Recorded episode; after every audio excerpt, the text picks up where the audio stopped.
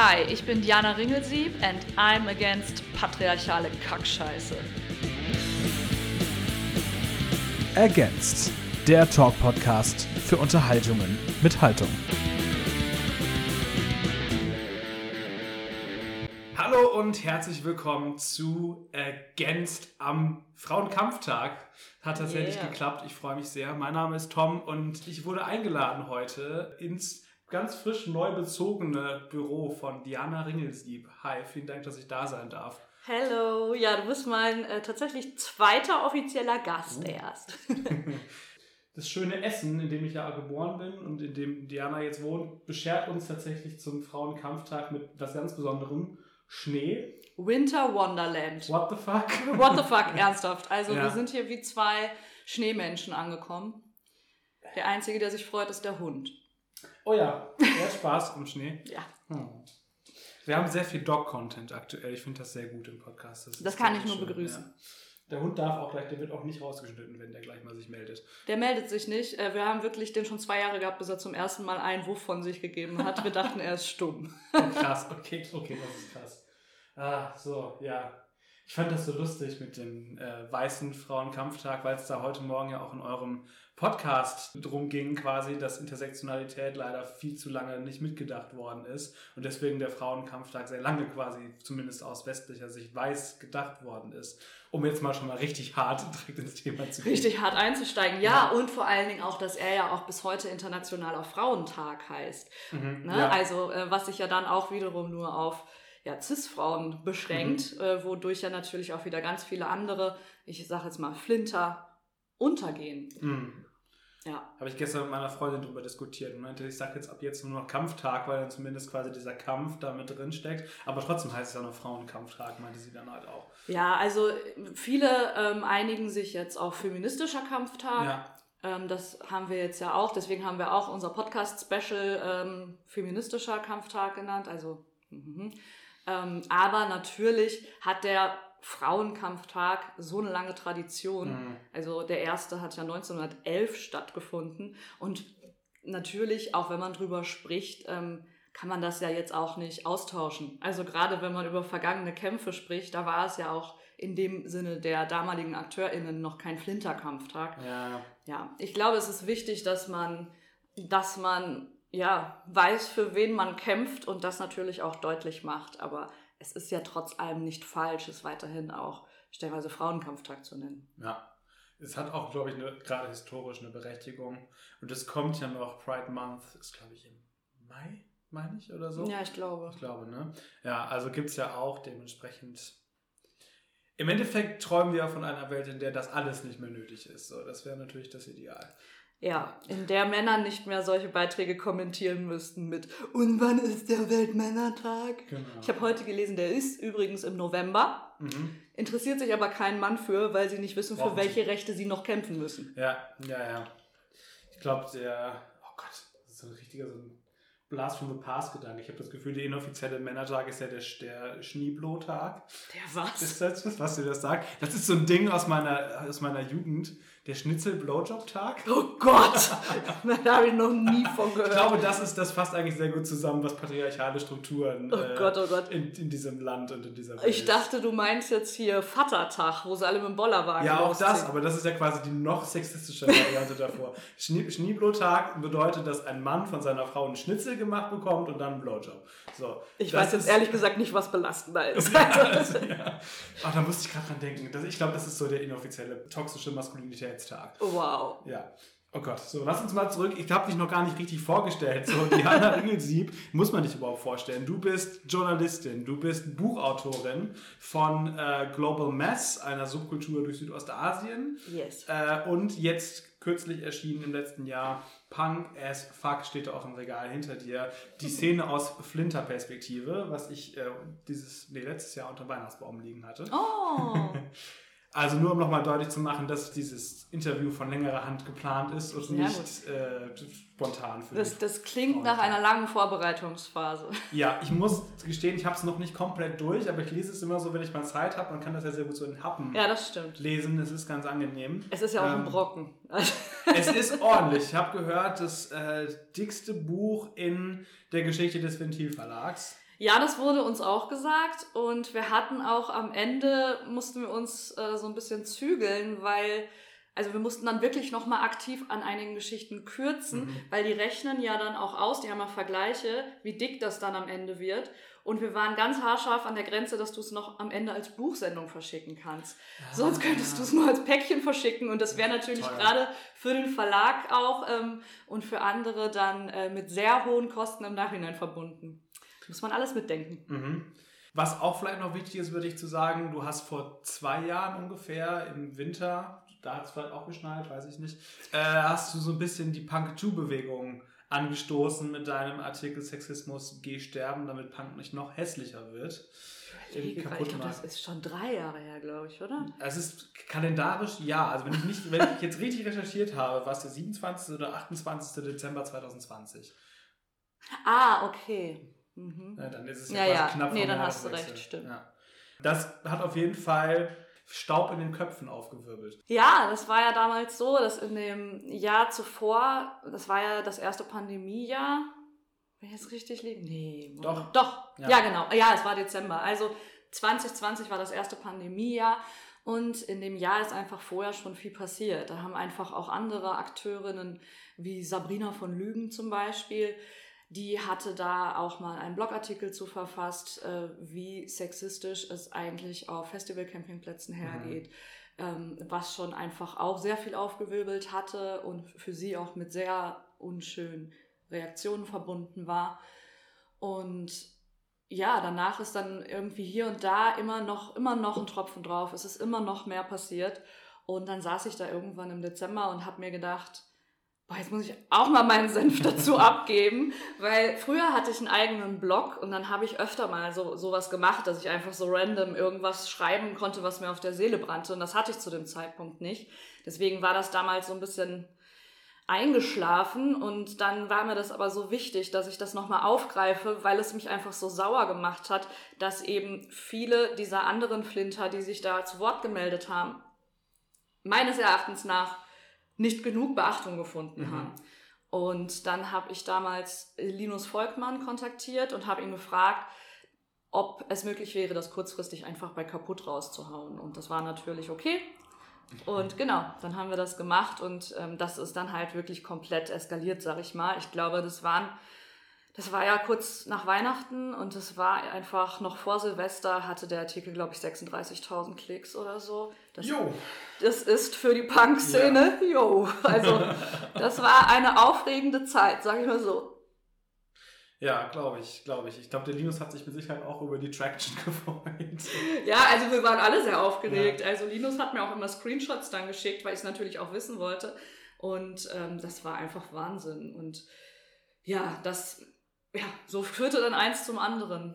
Dann habe ich irgendwann gemerkt, ich kann einfach, also kann man sich ja jetzt ausrechnen, bei 36.000 LeserInnen, wie viele sich dann auch ähm, denken, oh Gott, da muss ich jetzt auch mal mein Feedback zu da lassen. Und mhm. mich haben so viele Nachrichten mhm. erreicht, auch gerade Privatnachrichten, weil es auch häufig ganz persönliche Erfahrungen waren. Und anfangs habe ich da gesessen, habe rund um die Uhr allen geantwortet und irgendwann musste ich einfach auch für mich eingestehen, das ist unmöglich, ich kann das nicht alles beantworten. Und so kam es dann zu dieser der äh, Gründung dieser Facebook-Gruppe mit dem unter dem Hashtag Punk2, mhm. so dass ich quasi immer alle Leute, die mir dann geschrieben haben, denen habe ich dann einfach so einen vorgefertigten Satz, so es tut mir sehr leid, ich kann nicht mehr allen antworten, aber ihr könnt euch hier in dieser Gruppe connecten und das hat dann ja auch super funktioniert. Wobei ich sagen muss, dass ich inzwischen auch in dieser Gruppe selber gar nicht mehr aktiv bin. Also mhm. da gibt es inzwischen, ist das eher wie so ein Kollektiv aufgestellt. Ronja von Plastic Bomb ist da auch noch aktiv, aber auch ganz viele andere Flinter und ich glaube, die teilen sich das inzwischen. Ich weiß jetzt nicht, wie viele es sind, irgendwie sowas von fünf bis acht ModeratorInnen, die ähm, diese Gruppe betreuen und auch die, den Content dafür bilden. Ich habe das Gefühl, das ist sowieso ein totales Kernachievement deiner Arbeit, dass du, dass fast alles, was du machst, irgendwie dazu führt, dass Connections entstehen, dass genetzwerkt wird, dass irgendwie. Das äh, freut mich aber. das ist so das Gefühl, was ich habe, auch gerade mit Punk as Fuck halt, dass ähm, ich finde das so charmant. Du gehst ja jetzt ab morgen wieder auf Lesung. Ähm, wenn der Podcast rauskommt, ist leider zu spät. aber das Schöne ist ja, dass ihr das von vornherein so eingerichtet habe, dass jeder und jede, nee, jede, so, ganz einfach, brauchen wir gar nicht so zu gendern, jede. Naja, aber es sind nicht-binäre Personen ah, ja, dabei, also ja. Jedi, Jedi. Äh, ja, die Lücke ist in dem Fall schwer zu sprechen. Ja, Jed, ja. Äh. Jed, äh, die in diesem Buch drin ist, hingehen kann und eine Lesung veranstalten kann. Ja. Das finde ich total charmant tatsächlich. Das war uns auch super wichtig. Also wir hatten also um ganz kurz auszuholen, Ronja und ich haben uns aufgrund dieser ganzen Facebook-Gruppengründung erstmal näher kennengelernt. Wir kannten uns vorher vom Sehen, aber wir hatten jetzt noch nie uns wahnsinnig intensiv unterhalten, was total witzig ist, weil sie eben in Duisburg wohnt und ich hier in Essen. Also es ist halt echt nicht mhm. so weit und man trifft sich auf vielen Konzerten. Und so kam diese Connection zustande, weil wir einfach, sie ist ja dann damals auch ganz krass eingestiegen und hat das alles supportet, hat ganz viel Content auf Plastic Bomb ähm, zum Thema dieser Flinterbewegung auch gemacht. Und das heißt, sie hatte aber auch denselben Druck zu spüren bekommen wie ich. Und wir haben da auch, da wir damals auf jeden Fall die beiden waren, die auch einfach am meisten Gesicht gezeigt haben dabei, weil wir einfach mit unserem Namen und unserer Fresse auf den Fotos sehr leicht, äh, ja, also die Leute, gerade die, die uns nicht so wohlgesonnen sind, die projizieren dann sehr viel Hass mhm. auf dich als Person. Und das war halt wirklich nur schwer zu ertragen am Anfang, wenn man es nicht gewohnt ist. Und deswegen haben wir relativ schnell, hat sich diese Freundinnenschaft dann so gebildet, weil man einfach das gemeinsam hatte. Denn ich konnte natürlich zu Hause mit meinem Partner darüber sprechen und mit meiner besten Freundin und so weiter und so fort, auch mit meiner Mutter. Und ich habe super viel Support und Verständnis bekommen. Aber am Ende des Tages ist es was anderes, wenn du mit einer Person sprichst, die gerade dasselbe durchmacht und das alles versteht, weil es ihr genauso geht. Und ja, so ist das dann damals zustande gekommen. Und es war dann tatsächlich unser erstes gemeinsames Treffen ähm, im März in meiner Wohnung in Essen wo ich damals so diese Idee hatte, wie wär's denn, also es ist so schade, ich, ich wollte einfach nicht, dass dieser Staub, den wir aufgewirbelt haben, sich jetzt langsam wieder setzt und dann gehen alle zum Alltag mhm. über. Und deswegen hatte ich dann schon die ganze Zeit so die Idee, dass man halt vielleicht ein Buch einfach macht, in dem ganz viele verschiedene Flinter zu Wort kommen, um das auch so ein bisschen festzuhalten und dass es einfach über die Schnellig Schnelllebigkeit des Internets hinausgeht. Mhm. Ja, und dann bei unserem ersten Treffen habe ich gedacht, okay, ich werde sie jetzt hoffentlich nicht komplett überrumpeln, habe ich das vorgeschlagen und sie fing sofort an zu lachen und hat gesagt, ich hatte fast dieselbe Idee. also, also ich glaube, sie hatte Nein. es so als so eine Art Sonderausgabe Fancy-mäßig gedacht oder sowas, so ein Special und ähm, ich war da direkt äh, so in Gedanken schon beim Buch und ja, das hat dann sehr schnell geklappt. Und wir haben uns dann relativ schnell auf so ein paar Grundsatzregeln geeinigt. Also es sollte natürlich empowern und ähm, deshalb war es uns wichtig, dass zum Beispiel kein Akteur, bewusst nicht gegendert, namentlich in einem negativen Kontext im Buch genannt wird. Denn wir wollten nicht, dass das zu so persönlichen Abrechnungen kommt mit Veranstalter XY oder äh, Band whoever, keine Ahnung, weil das hätte einfach dazu geführt, dass wir diesen ganzen Hatern bei der Veröffentlichung Futter gegeben hätten, hm. um vom eigentlichen Zweck des Buches abzulenken. Denn dann hätten sich wieder alle darunter versammelt in den Kommentaren und hätten ihre Lieblingsband verteidigt und hätten gesagt, wir machen, wir betreiben Rufmord und niemand hätte mehr darüber gesprochen, worum es uns eigentlich geht. Und deswegen haben wir von vornherein das unterbunden. Es ist niemand im negativen Kontext in diesem Buch genannt. Ich glaube, es ging ein kollektives Aufatmen durch die cis-männliche Punk-Riege unserer, unseres Landes, als sie das ähm, rausgefunden haben. Und genau, und das andere war dann eben im zweiten Schritt, dass auch alle AutorInnen die Möglichkeit haben, Selbstlesungen zu mhm. veranstalten. Mhm. Wir haben da, wir wollen da kein Monopol drauf haben und vor allen Dingen, wir können das auch gar nicht zeitlich leisten. Jetzt bei mir ist es jetzt auch so, dass die drei Lesungen jetzt diese Woche werden jetzt auch vorläufig meine letzten sein. Und ich freue mich aber immer sehr zu sehen, dass jetzt auch gerade ganz viele andere AutorInnen wie äh, Severin und Mary und Jerry und so, wie die wirklich sich jetzt immer öfter zusammentun und selber was machen. Die Liste ist voll. Könnt einfach mal auf äh, pan-s-fuck.com. Ja. Genau, könnt ihr gucken. Ich habe da äh, gestern, glaube ich, reingeguckt. Da sind, glaube ich, bestimmt 20 Termine oder so eingetragen von Lesungen. Das ist schon sehr, sehr, sehr cool. Und ich habe wirklich das Gefühl, dass dieses Empowerment sowohl im persönlichen, aber als auch im gesellschaftlichen Rahmen für, für Frauen und Flinterpersonen halt total stark ist in dem Buch.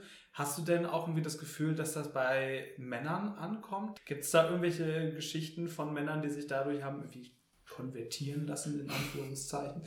Sowohl als auch. Also gerade auch bei Flinter hat es mich auch selber überrascht nochmal, ich glaube, man muss ein bisschen unterscheiden, auch in was für einer krassen Bubble man sich selbst befindet. Natürlich ist mein Feed aufgrund all der Profile, denen ich folge, sehr feministisch geprägt und so weiter. Aber wirklich, ich, ich kriege immer noch fast täglich Nachrichten von Leuten, die gerade das Buch lesen, die zum Beispiel, auch Flinter, die einfach mir irre lange Nachrichten schreiben, weil sie zum ersten Mal so ein Aha-Erlebnis haben, dass all diese Dinge nicht nur ihnen passiert sind und dass das kein Einzelschicksal ist. Und ich glaube, auch gerade das ist sowas, was dann so empowernd ist und zu Vernetzung führt.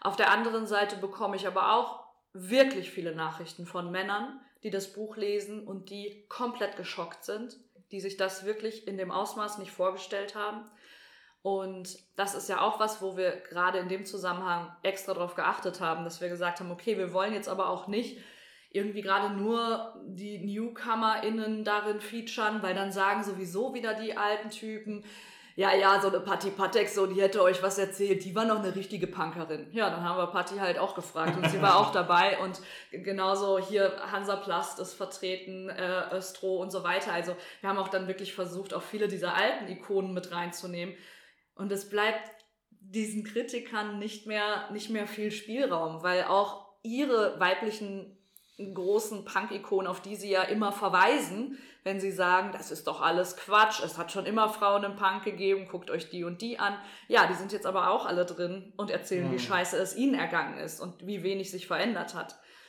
Und ähm, ja, lustige Anekdote, Ronja hat mir letzte Woche eine Nachricht zukommen lassen. Also, dass es wirklich öfter passiert, dass Männer bei ihr in der Redaktion vom Plastikbomb anrufen und sie sprechen wollen, um mit ihr mal darüber zu sprechen, dass sie sich als Cis-Männer jetzt schon von dem Buch diskriminiert fühlen. Um Gottes Willen. Auch die gibt es. Gut, das kenne ich aber tatsächlich auch noch von äh, aus meinem Radioalltag von früher auf dem Hochschulradio. Es gibt Menschen, die so viel Zeit haben, das ist unfassbar. Ja, vor allen Dingen, dass sie einfach glauben, also dass das jetzt für Ronja so eine Relevanz hätte, dass ja. sie sich jetzt da womöglich anderthalb Stunden von ihrer Arbeitszeit abzwackt, um mit diesem Typ darüber zu diskutieren, inwiefern Männer jetzt diskriminiert werden können oder nicht und vor allen Dingen wovon. Hm. Die, also hm gibt Menschen, die dafür bezahlt werden, sich sowas anzuhören. Die nennen sich TherapeutInnen. Geh da mal hin und arbeite in deinen Komplexen. Oh Gott, wirklich. Ich, man hört es ja immer öfter, aber ich glaube auch, wenn einfach mal jeder Menschen Therapie machen würde, wäre diese Welt eine bessere. Gerade im Punkto Selbstreflexion. Ja, wie sagt man so schön, Gottes Wort in deinen Ohren oder mhm. so, ne? Äh, aber geschockt, du hast gerade eben gesagt, dass viele Männer geschockt gewesen sind. Äh, da würde ich tatsächlich ganz gerne nochmal einhaken. Du hast ja auch eine eigene Geschichte in diesem Buch. Du hast offensichtlich noch eine eigene Geschichte, aber du schreibst sie auch nieder in diesem Buch in Auszügen. Und dann erzählst du von deiner Hip-Hop-Sozialisierung im nördlichen Hessen und von deiner äh, Skater-Clique da quasi. Und dann kommt irgendwann so der Teil, wo du darüber redest, wie du dann zum ersten Mal in die Disco gehst halt so. Und ähm, dann ist, ist all, all too familiar, habe ich das Gefühl. Irgendwie Übergriffe angetatscht werden im, in der Disco im, im flackernden Neonlicht und so weiter und so fort. Und ich habe das gelesen und habe gedacht, es ist immer wieder derselbe Scheiß. Es ist furchtbar und es ist ganz, ganz schlimm und es ist unangenehm, was zu lesen und es tut mir irgendwie total leid, auch wenn Mitleid vielleicht eigentlich irgendwie nicht das ist, was man sich wünscht. Und dann habe ich umgeblättert und dann kam ein Absatz weiter, fing der nächste Absatz an mit sinngemäß, mit 16 hatte ich dann das erste Mal einen Freund, der irgendwie Punk sozialisiert war. Und in dem Moment habe ich geschluckt. Und in dem Moment war ich geschockt. Weil nicht, dass es in irgendeiner Weise besser wäre, wenn erwachsene Frauen irgendwie sexuell belästigt oder missbraucht werden. Aber als ich dann geschnallt habe, dass du da immer noch davon redest, dass du 14 oder 15 warst, habe ich halt irgendwie echt gedacht, wie kann es denn sein, dass so pubertierende Bengelchen mit 13 oder 14 Jahren schon so kaputt erzogen sind, dass sie sowas machen. Und das hat mich wirklich, da, da habe ich erstmal wirklich für eine Minute da innegehalten und, und ich glaube, ich war in der Bahn oder im Bus oder so und habe da gesessen und habe erstmal gedacht, nee, holy fuck. Und ich habe echt keine Ahnung, wie man gegen sowas ankommt. Wie, wie, wie kriegt man das bei so Kindern aus dem Kopf raus? Ich weiß es auch nicht. Ich glaube auch, also ich bin jetzt gerade auch total berührt davon, wie du das jetzt so erzählst, weil ich merke das ganz oft, dass Dinge, die für mich schon ja fast so eine Selbstverständlichkeit haben, dass die eben nicht selbstverständlich sein sollten, merke ich dann eben häufig an den Reaktionen anderer, wenn ich darüber spreche oder schreibe. Also ich habe zum Beispiel, ich habe ja auch neulich so einen Screenshot mal gepostet, wie mir ein Typ bei Instagram mhm. geschrieben hat, ich würde ich ja auch mal gerne vögeln. Und ich habe das Beispiel ausgesucht, weil ich dachte, das ist jetzt eins der harmloseren, also brauche ich jetzt auch keine Triggerwarnung und keine Ahnung. Und dann habe ich diese lange Liste der schockierten Kommentare darunter gelesen und habe ganz viele Nachrichten auch bekommen und hab, war erst richtig irritiert davon und habe mir gedacht, ja, also was ist denn los mit den Leuten? Das ist doch normal irgendwo.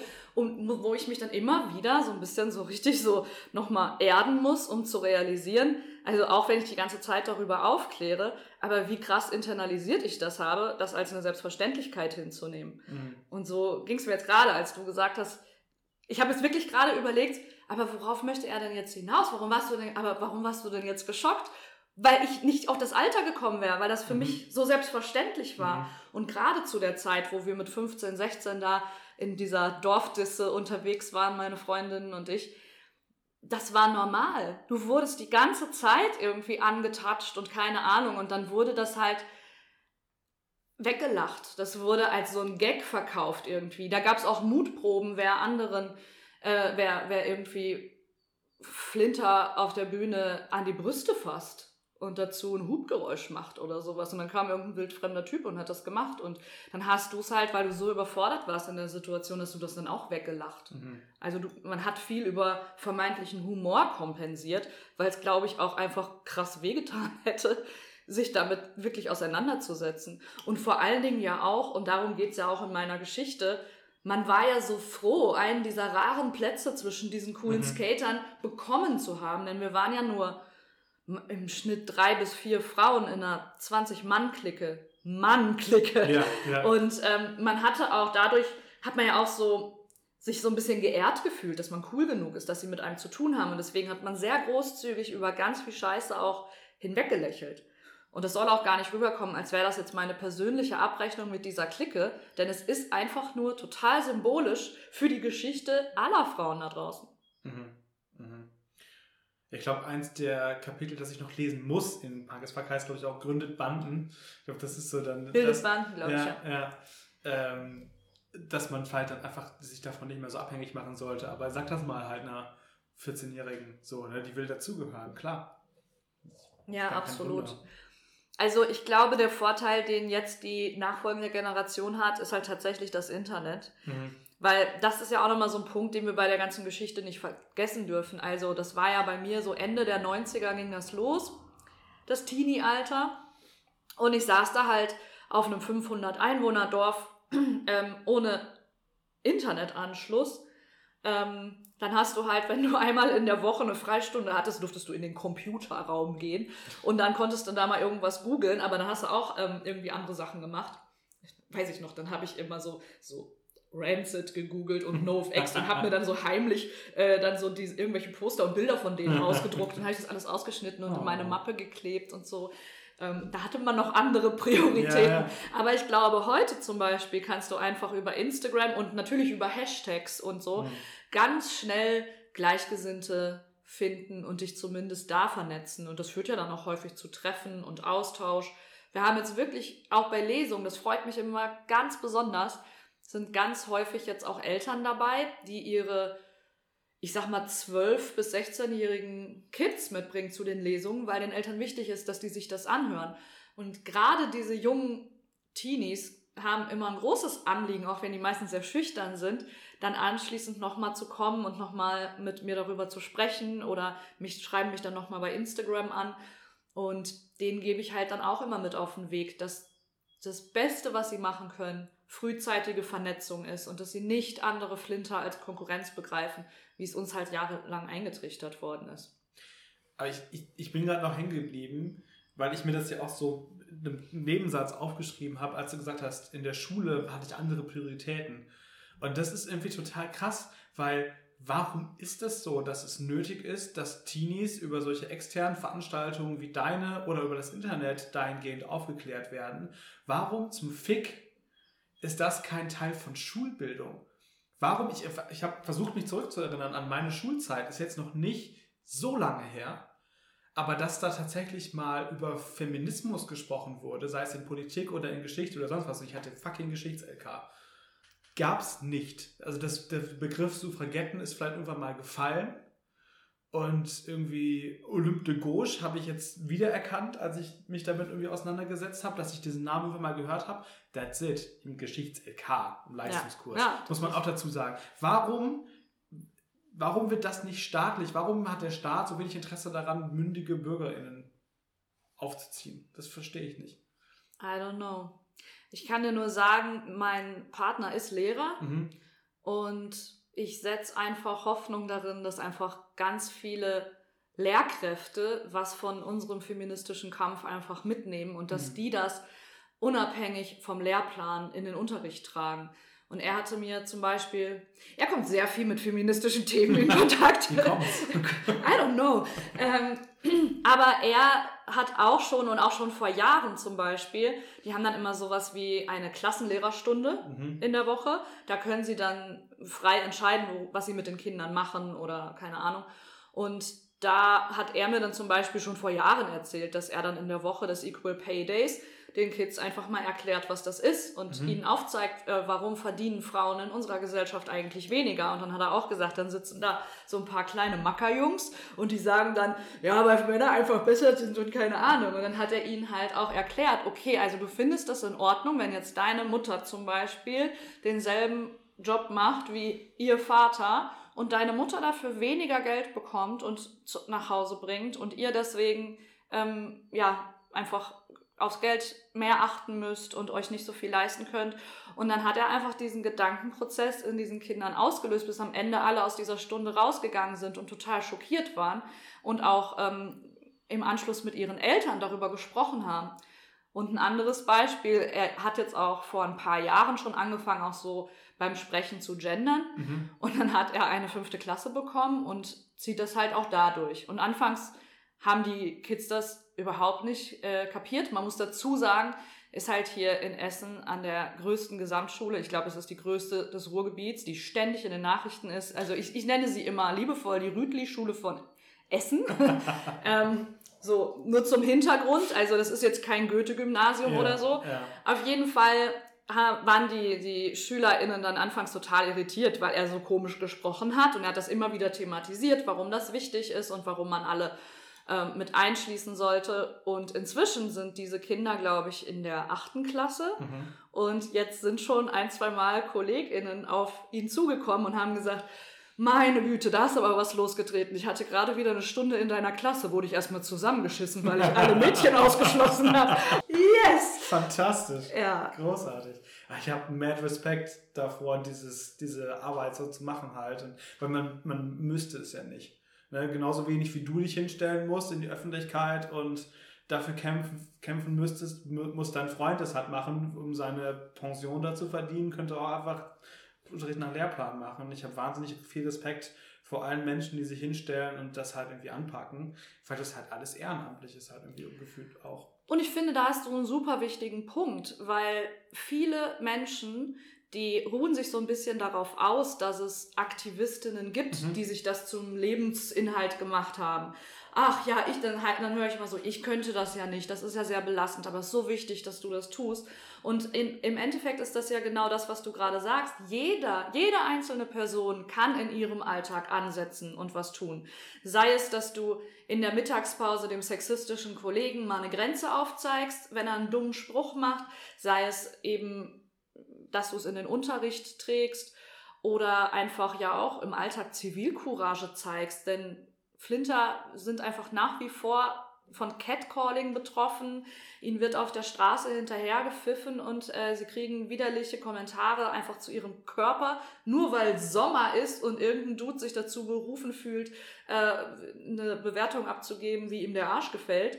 Und das sind alles Dinge, die jeder und jede von uns auch schon im Alltag beobachtet hat. Und da kann man ansetzen, dass man auch da über seinen Schatten springt und was dazu sagt, weil die betroffene Person ist halt in dem Moment häufig so im Schock, dass sie gar nicht reagieren kann und ärgert sich dann zwei Wochen und dann sitzt, dann denkt, sitzt man da und denkt sich so, was hätte ich alles sagen können? Und nach 14 Tagen fällt dir dann der perfekte Spruch ein und es beschäftigt dich immer noch.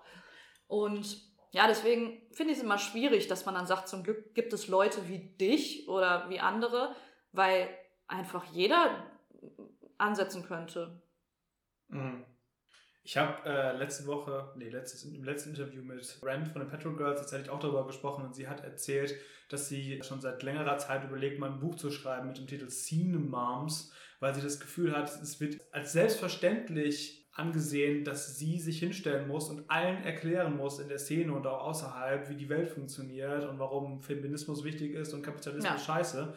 Und äh, dass sie sich selber dabei total aufreibt. Und ich habe das Gefühl, das wird halt einfach viel zu wenig honoriert und eigentlich müsste es halt finanziell kompensiert werden, meiner Meinung nach, mindestens. Ja, und das ist genau der, ist genau der Punkt. Ja. Also ähm, da wird sich ja dann auch drauf ausgeruht. Und das ist dann auch, dass dann zum Beispiel solche Bands dann gebucht werden, wie so ein Feigenblatt, ne? Ja, dass man ja. darauf verweisen kann, ach ja, nee, wir hatten ja mal die Petrol Girls da, das mhm. reicht ja jetzt für dieses Jahr. Ja. So. Und das ist ja auch das, was ich ähm, jetzt anlässlich des Frauenkampftages gepostet habe auch. Ich habe dieses Jahr so viele Anfragen bekommen, das war richtig krank irgendwie. Äh, aber es war dann allen super wichtig, dass das unbedingt in dieser Woche stattfindet. Ja, und ich habe dann einfach immer geguckt, was sind das für Anfragen, was sind das für Medien auch, was sind das für Veranstaltende. Und da waren so viele bei, die sich einfach den Rest des Jahres einen Scheiß drum kümmern ob bei ihnen Flinter auf der Bühne stehen, ähm, ob solche Themen Beachtung finden und ob ihr Publikum für Flinteranliegen und Diskriminierung sensibilisiert wird. Und am 8. März brauchen sie dann plötzlich alle so ein Feigenblatt mhm. und dann wird eine feministische Band gebucht oder eine feministische Autorin dafür Buch vorstellen. Und da habe ich auch keinen Bock mehr drauf. Im Spirit von, wir machen solche Sachen mal öffentlich, wie mit den äh, Sexting-Geschichten, die du da kriegst. Was war die unverschämteste Anfrage, die du bekommen hast? ja, keine Ahnung. Im Nachhinein ärgere ich mich, dass ich nicht direkt so einen Ordner angelegt habe und einfach, indem ich immer Screenshots gesammelt mhm. habe. Aber da ist halt. Also ich glaube, was mir einfach so in Erinnerung geblieben ist, war eine Sprachnachricht. Und das habe ich jetzt ja auch schon öfter mal gepostet. Ich lese keine Sprachnachrichten mehr von Menschen, die ich nicht kenne. Mhm. Das hat einfach den Hintergrund, dass ich, wenn ich zum Beispiel eine Nachricht, bei Insta ist es ja auch so, du kriegst ja erstmal eine Nachrichtenanfrage, dann mhm. sieht die Person ja auch noch gar nicht, ob du es gelesen hast dann kann ich das einmal grob scannen bei einer mhm. normalen Textnachricht. Dann äh, gehe ich da drauf, dann merke ich ja schon an der Anrede und an so wie es weitergeht, kann ich das einfach direkt löschen, muss ich die Person blockieren oder ist das was super Liebes und ich verschiebe es mal in den anderen Ordner und antworte zu gegebener Zeit drauf. Und diese Möglichkeit besteht bei einer Sprachnachricht mhm. nicht. Das heißt, ich kriege eine Nachrichtenanfrage, da ist eine Sprachnachricht drin von einer Person, die, die ich nicht kenne, dann ist das Profil womöglich auch noch privat, so dass ich keinen Eindruck davon bekomme. Und da habe ich halt irgendwann mal so, war gerade so, ach, schöner Abend, habe mir ein Glas Wein aufgemacht und wollte Pasta kochen und äh, habe so, während die Nudeln kochten, mal so Insta, ach, wer ist das denn? Keine Ahnung, war so auch, glaube ich, in der Zeit, wo es dann auch äh, um ganz viel Feedback immer gab wegen Buch. Und dann habe ich auf Play gedrückt und dann war das einfach irgendein Dude, der gesagt hat, dass ich eine Fotze bin und mich ficken soll. Und ich weiß den Wortlaut nicht mehr genau. Also und das hat, das hat mich so schockiert in dem Moment, mhm. weil ich, ich kann es nicht scannen. Ich wusste nicht, was mhm. da kommt. Das hat mir den kompletten Abend versaut. Und das ist auf so vielen Ebenen übergriffig und problematisch und ja, also, also das hat, das hat Spuren hinterlassen, aber ansonsten, es gibt einfach so viele es gibt auch ganz viele, das ist noch das lächerlichste von allen, die ähm, haben mich zum Beispiel blockiert, mhm. damit ich das nicht sehen kann. Und dann posten die auf ihren Profilen über mich, wie scheiße ich bin und was ich alles und, und weiß, weiß ich, geben mir irgendwelche Spitznamen, ey, Ringelpiez mit anfassen und hat wieder einen rausgehauen und keine Ahnung. Und checken halt alle nicht, dass diese Szene ein Dorf ist ja. und dass ich, wenn sowas passiert, ungefähr 20 Screenshots von irgendwelchen Leuten kriege, die mit denen befreundet sind ich kann darüber echt lachen inzwischen, weil ich denke, also was für ein armes sein, Würstchen ja. kann man denn sein, ja. dass du die Person, über die du ablässt, das auch noch blockierst, damit sie bloß nicht sich dazu äußern kann. Ja, also das ist ja Armutszeugnis 3000, ne? Patty Level Twitter. Oh Gott, ey, ja. Ja, aber ansonsten, das ist natürlich, also auch ich kann heute auch noch nicht sagen, dass mir alles am Arsch vorbeigeht. Also so sehr man auch abstumpft mit der Zeit, aber da sind halt auch wirklich Gewalt und Vergewaltigungsandrohungen dabei. Das ist Wahnsinn. Das ist ja, Scheißgesellschaft. Umso wichtiger, dass ja. gerade die Punk-Szene mal schnallt, dass ja. sie auch in dem Punkt ein Teil der Gesellschaft ja. ist und kein Stück besser als alle anderen. Absolut. Heißt das immer. Gedacht. Dann schau doch mal im Hip-Hop, da ist noch schlimmer. Danke. danke, super Beitrag und äh, ja. Toll, ja. Ich muss mich eben noch an eine Überleitung klammern, die du eben gebracht hast, weil ich es da irgendwie verpasst habe. Du hast eben über diese Unsitte, Unsitte ist fast schon zu harmlos, diese Schweinerei äh, geredet, dass Frauen irgendwie auf der Straße bewertet werden. Da hast du irgendwie, glaube ich, auch in einem Interview mit Away From Life erzählt, dass das auf so Festival-Zeltplätzen äh, auch passiert, wo du dann zum Klo gehst und dann sind da irgendwelche Dudes mit Schildern und spielen dann irgendwie Germany's Next Topmodel oder was. Ja. Ähm, ganz, ganz großartig. Lulu Fuckface hat mit ihrer Band äh, der Toten Crackwood im Kofferraum einen Song dazu gemacht, Bewerte mich. Und ich wollte einfach kurz auf diesen Zug aufspringen und da kurz drüber sprechen, weil ihr kennt euch irgendwoher. Und das kam in mehreren Quellen, die ich jetzt so gelesen habe, als Vorbereitung für das Interview, kam das durch. Ich habe aber nicht rausgefunden, wo. Und bitte sagt mir nicht, dass ihr euch kennengelernt habt bei diesem furchtbaren also das Konzert war bestimmt gut, aber bei dieser furchtbaren Vorgruppe von Terrorgruppe, wo Crazy White Sean. ich wünschte, ich hätte Lulu da schon kennengelernt, natürlich. Das war ja 2003. Da stimmt, da hat sie, wir haben in verschiedenen Interviews ähm, darüber gesprochen, haben uns auch danach sehr äh, herzlich lachend darüber ausgetauscht, dass wir auf demselben Konzert waren, einfach in dem Alter. Aber nee, Lulu und ich, es ist eh total ärgerlich, weil wir verstehen uns so mega gut, wirklich. Mhm. Sie schickt mir immer die süßesten Nachrichten und wir haben inzwischen wirklich so voll den lieben, süßen Austausch und freuen uns immer, wenn wir uns sehen. Aber es ist halt so ärgerlich, weil ich habe halt selber fast zehn Jahre in Berlin gelebt mhm. und da gab es ja auch die Crackhuren schon. Mhm. Und wir haben uns nie kennengelernt. Ich glaube, wir hingen wahrscheinlich auch bestimmt zeitgleich äh, die ganze Zeit im Feuermelder und im Trinkteufel ab oder wo man sich da damals rumgetrieben hat. Aber irgendwie ist dieser Kontakt nie so richtig zustande gekommen. Das war dann auch so richtig erst jetzt irgendwie vor drei Jahren oder so. Mhm. Und das ist, so, ist wieder so ein Beispiel dafür, wie schwer es einem als Flinter einfach schon immer gefallen ist, sich mit anderen Flinter zu vernetzen. Und das ist wirklich so, dass man sich so ein Stück weit als Konkurrenz wahrgenommen hat oder aber, wie in dem Fall, ich glaube, ich hatte auch einfach so einen krassen Respekt vor Lulu, weil ich habe nie mhm. in einer Band gespielt oder so. Und wenn ich dann gesehen habe, da ist irgendwie eine Band, die sich auf die Bühne stellt und einfach, die haben ja schon immer sehr provozierende Songs gemacht und all sowas. Und ich glaube, ich habe einfach auch gedacht, die findet mich total doof. Also, keine Ahnung.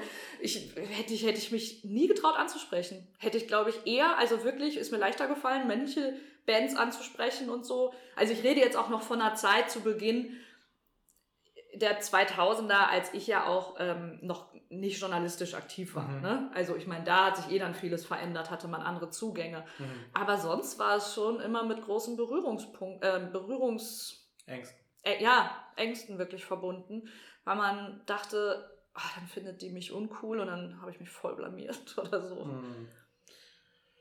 Ich habe mich deswegen gewundert, weil ich das dann wieder auch mitbekommen habe, dass ihr euch gut versteht und irgendwie so, dass Lulu nicht in dem Buch drin ist. So. Wir haben da kurz eben schon darüber gesprochen vor dem Interview. Es gibt mit Sicherheit ganz viele Frauen, wo man sagen würde, die haben es auf jeden Fall verdient und die hätten da drin sein sollen. Und es ist halt einfach nicht Platz für äh, alle, weil sonst musst du, äh, brauchst du auch kein Paket zu verschicken, dann musst du einen Container liefern. Ja. ähm, und das funktioniert halt nicht. Aber bei, bei Lulu hat es mich tatsächlich besonders gewundert. Gab es da irgendwie einen Grund für, dass sie da nicht drin gewesen ist?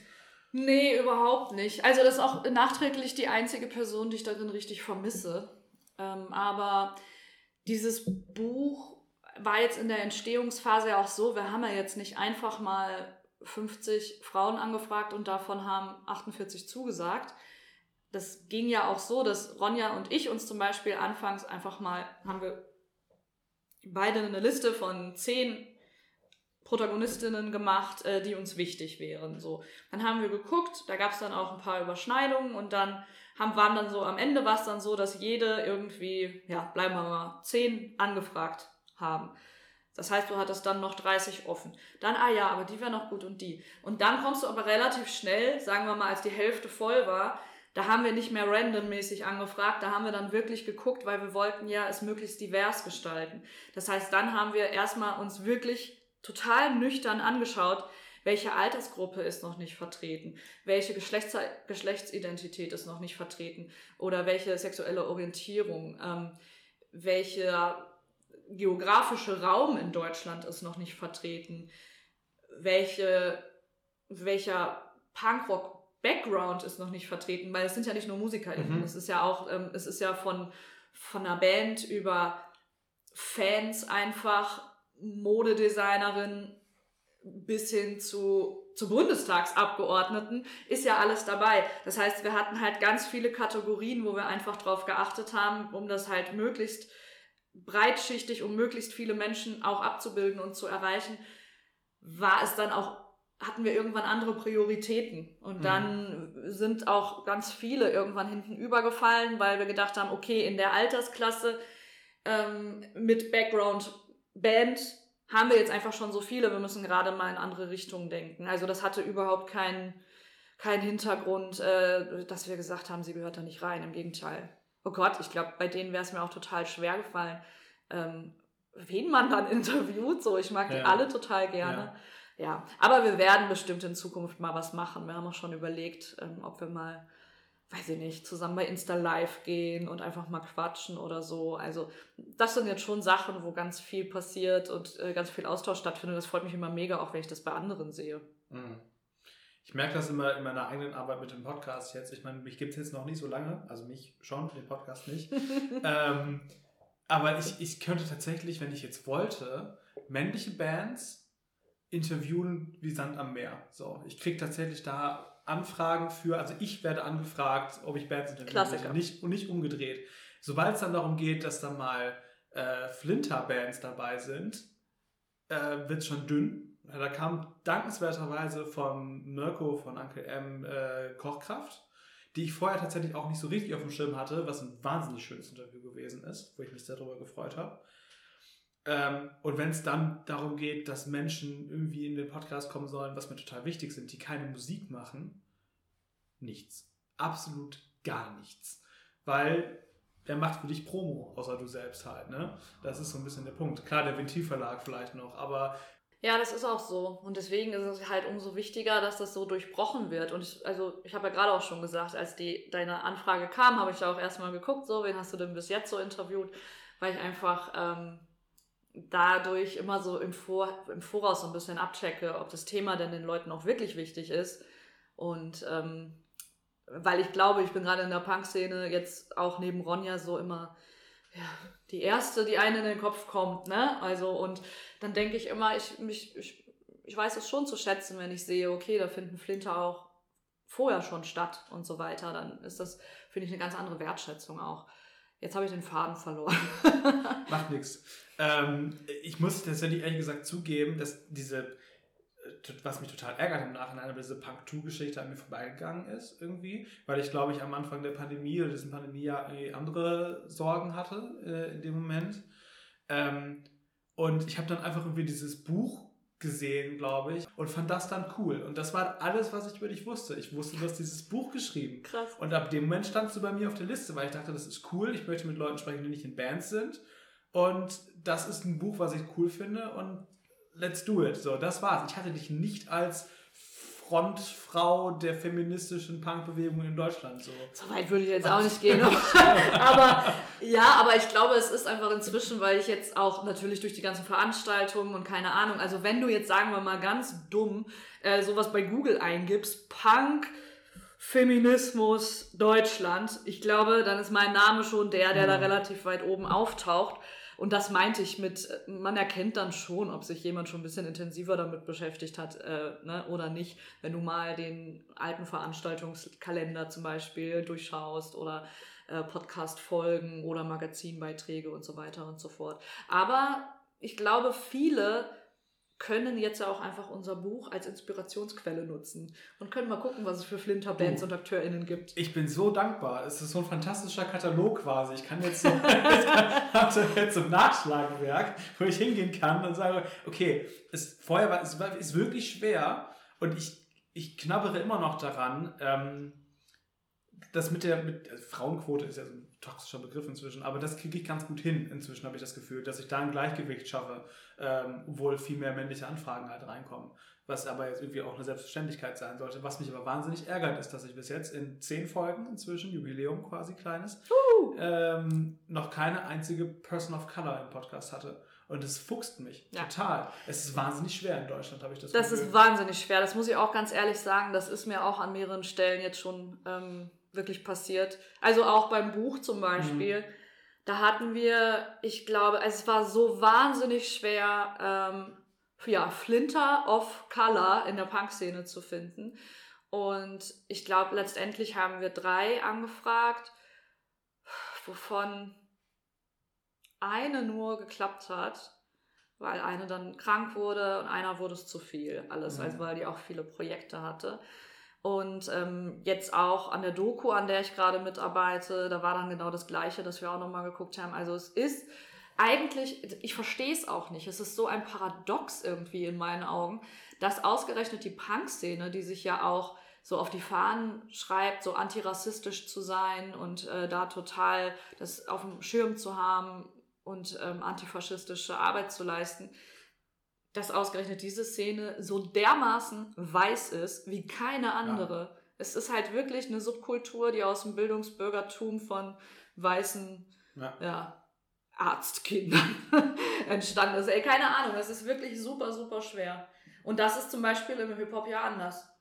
Ich hatte tatsächlich mal ein Gespräch im Rahmen dieser Black Lives Matter Proteste mit einer die IPOC äh, mit Punk-Hintergrund quasi, die jetzt, glaube ich, auch in Köln wieder in einer Band spielt, aber früher halt in diesem Posy-Hardcore New York mhm. aufgewachsen ist.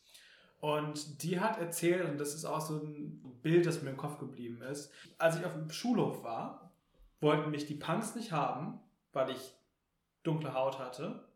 Und die Hip-Hopper wollten mich nicht haben, oder die, die, nee, die, genau, die Menschen mit dunkler Haut, äh, die Clique wollte mich nicht haben, weil ich Punk gehört habe. Krass. Ja. Ja, also das ist auch was, ich, ich glaube, dass dann einfach viele Menschen, die aufgrund ihres, ihres familiären Hintergrundes einfach so sehr in ihrem Leben damit beschäftigt sind, sich zu integrieren, dass sie einfach nicht freiwillig sich den Punks anschließen, die damit beschäftigt sind, sich, zu, sich abzugrenzen. Also das ist ja, also und das ist für mich die einzige Erklärung, warum das so ist. Ja, Ja, ich habe das Gefühl, das ist vor allen Dingen halt irgendwie auch ein deutsches Phänomen im, im Einwandererland Deutschland, was krass ist, weil es, glaube ich, genug Menschen hier gibt, die äh, den entsprechenden Hintergrund haben. Ähm, man, man denkt ja immer so, Deutschland ist ja so weiß, aber es ist halt gar nicht, ne? Irgendwie so grundsätzlich. Ähm, aber du bist tatsächlich, ich will wenigstens ganz kurz darüber sprechen, auch wenn wir nicht wirklich jetzt, glaube ich, super viel Zeit haben, dann in die Tiefe zu gehen. Du bist ja quasi, ich will nicht sagen, du bist dahin gegangen, wo es weh tut, aber du bist äh, dahin gegangen, wo Punk wirklich noch Rebellion und richtig Underground ist halt irgendwie und warst mit Felix Bundschuh in Südostasien unterwegs ähm, und hast darüber ein Buch geschrieben. Ich, ich will das wirklich jetzt nicht vertiefen, aber was, hast du irgendein Erlebnis, irgendeine Geschichte, wo du sagst, das hat mich für immer geprägt oder das ist so bei mir hängen geblieben, das werde ich nie vergessen aus dieser Zeit? Ja, auf jeden Fall. Also das war eine krasse Zeit. Also Felix und ich sind schon lange echt gute Freunde und wir haben uns damals beide gleichzeitig aus unseren Jobs gelöst und uns selbstständig gemacht. Und dann wollten wir einfach was machen, wo wir einfach wieder, ja, richtig Begeisterung spüren. Und so kam diese, diese Reise zustande und haben dann gesagt, wir gehen einfach mal in Länder, wo einfach Punk halt wirklich noch was mit Rebellion zu tun hat, wo die Leute jetzt nicht in Ramones-Shirts von H&M rumlaufen, äh, keine Ahnung. und ähm, ja, das war dann natürlich, hat einen das nochmal so wachgerüttelt, also mit was für Privilegien wir hier halt auch einfach leben, weil mhm. Punk zu sein in Deutschland ist halt einfach null subversiv, ja, wenn man nee. mal ehrlich ist. Und nee. ja, da war zum Beispiel also ein Erlebnis, was ich echt niemals vergessen werde. Wir waren in Kuala Lumpur in Malaysia und es war halt damals dann immer so, dass wir du hast so ein, ich, ich kann das gar nicht beschreiben, du hast letztendlich immer eine Band oder irgendwie sowas mal über Facebook und so äh, über Konzertkalender recherchiert, die einen Punk-Background haben könnten oder Veranstaltungen und dann hast du irgendwie Leute kennengelernt und die haben dich dann mit ganz vielen Telefonnummern versorgt und hast du einfach random irgendwelche fremden Leute angeschrieben, wo man sie finden könnte. Und so kam es dann dazu, dass wir eingeladen worden sind auf ein Punkkonzert in einem, ich sag jetzt mal, autonomen Zentrum. Also das war auch kein legaler Raum. Mhm. Und es war halt schon immer so krass, weil wir wussten halt nie, wo kommen wir denn da jetzt hin. Das waren ja auch Orte, die du nicht googeln kannst, mhm. gerade weil sie nicht legal sind.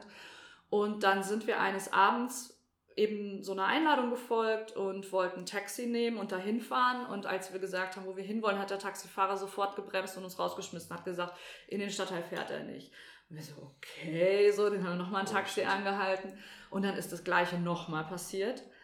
Und bei dem dritten war es, glaube ich, ähm, haben wir dann halt, äh, ja, gesagt, also wir wollen da und dahin. Und dann hat er gesagt, okay, aber dann verlangt er einen Aufpreis. Und dann haben wir uns echt nur so angeguckt, haben gedacht, Alter, wo fahren wir denn dahin jetzt bitte? Ja, da sind wir in so wirklich in so ein äh, in den Speckgürtel in so ein komisches Industriegebiet gefahren. Es war super düster, es war kein Mensch da auf der Straße. Es waren alles nur so alte Ladengeschäfte, wo die Rolle so Gitter runtergelassen waren. Und das hatte auch alles keine Hausnummern und nichts. Also das war halt super schwierig zu finden. Und dann haben wir zum Glück zwei Punks auf der Straße getroffen. Und äh, dann haben wir die gefragt und dann haben die gesagt, ah ja, da wollen wir auch hin, wir suchen das auch. Mhm. Und dann haben die irgendwen angerufen und haben dann da telefoniert. Wir haben natürlich kein Wort verstanden. Und dann haben sie gesagt, ja, ja, wir könnten ihnen jetzt folgen. Und dann sind die in so ein verlassenes Hochhaus gegangen. Und das war super weird irgendwie. Du gehst in dieses Hochhaus rein, da ist einfach nichts. Es war auch der ganze Boden war in dieser Empfangshalle mit Zeitung ausgelegt und sowas. Das war alles so okay. Und dann haben die den Aufzug halt geholt. Ähm, Frag mich nicht, warum der funktioniert hat, keine Ahnung. Ja, und dann sind wir einfach mit diesen beiden Typen in diesen Aufzug rein. Und als ich in diesem Aufzug stand und die haben halt das oberste Etage geklickt, habe ich mir gedacht, hoffentlich wären wir hier nicht in irgendeinen Hinterhalt gelockt. Also mhm. jetzt mal ganz im Ernst, wir mhm. wissen nicht, wen die angerufen haben. Die, wir sind hier Mutterseelen alleine. Also da ging mir echt so der Arsch auf Grundeis. Und dann ging die Tür auf und du hast sofort Live-Musik gehört und da waren dann Konzerte. Und ähm, ich war die bis auf eine Person am Einlass war ich die einzige Flinter auf diesem kompletten oh. Konzert, weil Malaysia ist da ja auch eh nochmal eine andere Nummer so, ne? Ähm, ja, und da haben wir dann, nachdem die Konzerte gelaufen waren, jemanden interviewt, ähm, der uns einfach dann im Interview, wo wir dann alleine mit dem am Ende in diesem riesigen verlassenen Haus waren, der uns dann joint rauchend, was äh, unter Todesstrafe steht, glaube ich, erzählt hat, äh, wie oft er schon im Gefängnis war, äh, weil das, weil der Laden gestürmt worden ist und was und was weiß ich was alles. Und wir saßen da und ich habe dann, ich bin dann so in meinem Journalistenmodus irgendwie. Ich, ich bin dann voll ruhig und ich ziehe das durch. Und in dem Moment, wo das vorbei war und wir aus diesem Haus raus waren, habe ich am ganzen Körper gezittert und Felix, glaube ich, auch. Und wir waren fix und fertig, weil uns erstmal aufgefallen ist, in was für eine Situation wir uns da auch begeben haben. Mhm. Und solche Gespräche haben wir in Malaysia auch ähm, öfter gehabt. Also, dass dann auch wirklich, obwohl du das gar nicht wusstest, du wusstest ja nicht, sprichst du jetzt mit der Person, die du triffst, über Punk oder über das, was sie macht. Oder erzählt sie dir eben plötzlich äh, von einem Gefängnisaufenthalt, wo sie mit 15 anderen Frauen äh, in einer Zelle eingesperrt war, äh, keinen Anwalt zu Gesicht bekommen hat und nicht wusste, ob sie jemals wieder rauskommt. Und ja, da gibt es einige Geschichten von in diesem Buch. Das war der erste Teil meines Gesprächs mit Diana Ringelsieb. Ich hoffe, es hat euch ganz viel Spaß gemacht und äh, bedanke mich ganz herzlich bei euch fürs Zuhören. In zwei Wochen hört ihr dann den zweiten Teil unseres Gesprächs. Da sprechen wir unter anderem über Dianas beruflichen Werdegang und ihre Arbeit als Freelancerin in der Punk-Szene. Falls ihr bis dahin mehr von Diana lernen wollt, checkt doch mal ihre beiden Bücher aus. Beide davon sind im Ventilverlag erschienen. Das erste heißt A Global Mess, eine Subkultur durch Südostasien und kürzlich erschienen ist Punk as Fuck, die Szene aus Flinter-Perspektive. Ich verlinke euch beide mal in den Show Notes und würde mich ansonsten sehr freuen, falls ihr Lust hättet, den Podcast mal auf Instagram zu suchen. Unter adpod-against könnt ihr immer up to date bleiben. Und wenn ihr mögt, könnt ihr auch eine Bewertung beim Podcast-Dienst eurer Wahl da lassen. Ich würde mich freuen. Macht's gut. Bis dahin und tschüss. Ergänzt. Der Talk-Podcast für Unterhaltungen mit Haltung.